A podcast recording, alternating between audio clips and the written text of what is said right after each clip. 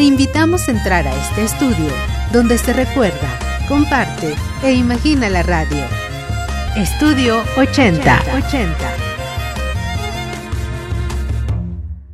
Soy Irma Espinosa, soy actualmente la productora de Los Bienes Terrenales. El primer proyecto que yo realicé para Radio UNAM fue alrededor del año 1983-84 y era un programa que se llamaba La Música en Imágenes. Fue en el año 2000 que se inició este proyecto de los bienes terrenales en su nueva época, ya que este programa había iniciado unos años atrás.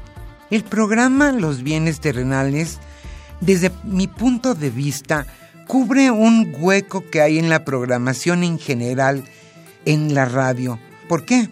Hacer una reflexión sobre la economía y sus consecuencias sociales, hacer un análisis en general de lo que es la economía y cómo le afecta a las personas, eso es algo muy valioso que no lo hay.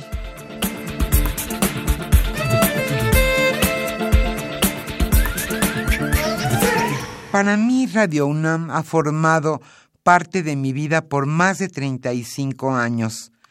Radio UNAM para mí es mi familia. Estoy muy feliz de pertenecer a esta familia, de que Radio UNAM cumpla 80 años.